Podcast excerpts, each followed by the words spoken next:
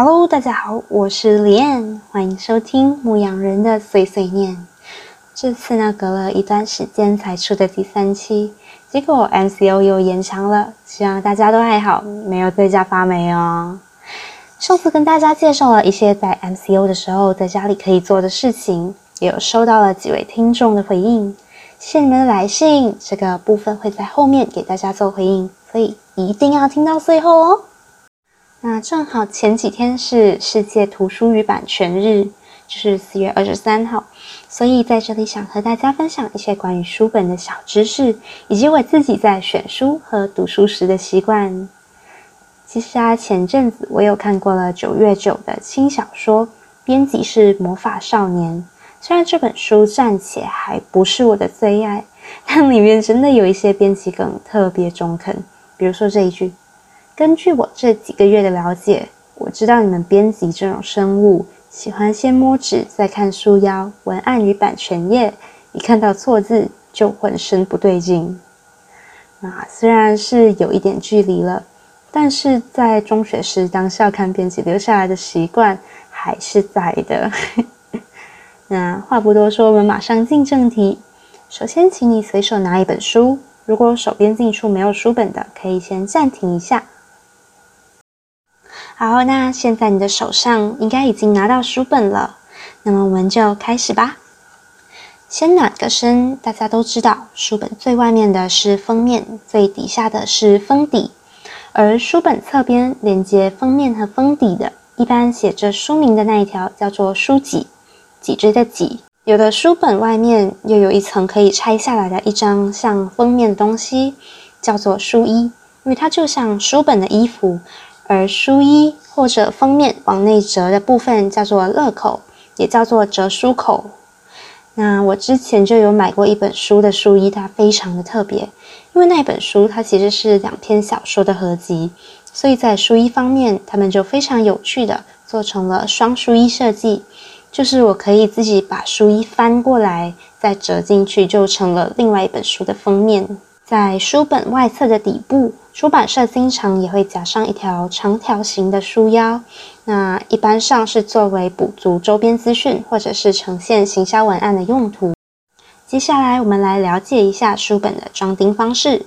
这边跟大家介绍的是比较常见的三种方式。第一种是骑马钉 （saddle stitch），是最简单的装订方式，因为它其实就好像钉书机那样。一般呢，它是用在页数比较少的书本。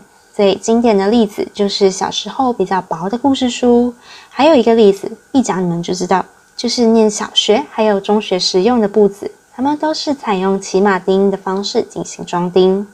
第二种是无线胶装，也叫 Perfect Binding，是我觉得比较常见的装订方式。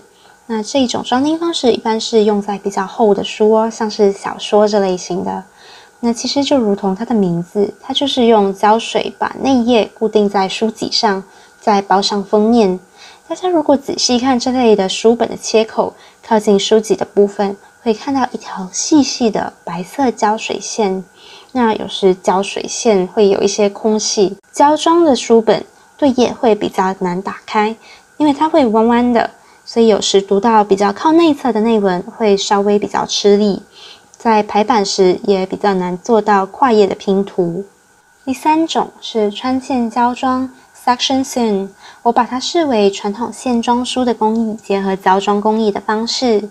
这种装订方式比较稳固美观，但是工序比较繁杂，实现线装再胶装，自然也比较贵，所以一般上它会用在一些硬皮书或者是精装书。在它的切口处，靠近书脊的部分，可以看到一层布料，那个叫做堵头布。现在你对手上的这一本书，是不是又多了一层了解呢？话说，大家在看书时有什么习惯呢？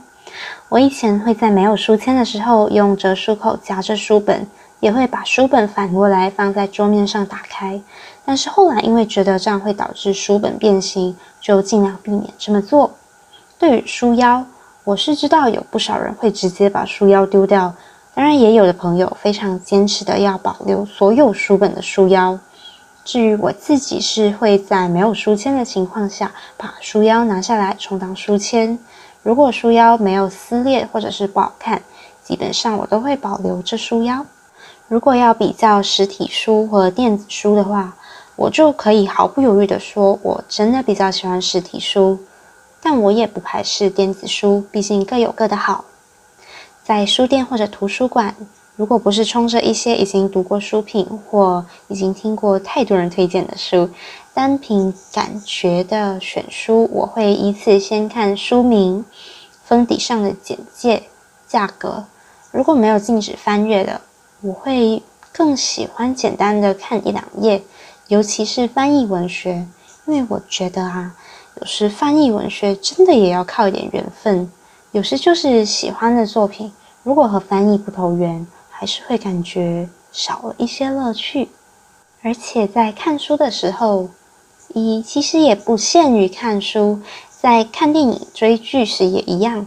我一般不喜欢先看书评或者影评什么的，除了剧透是一回事，我是并不喜欢在自己理解一个作品之前，先被其他人的观点影响。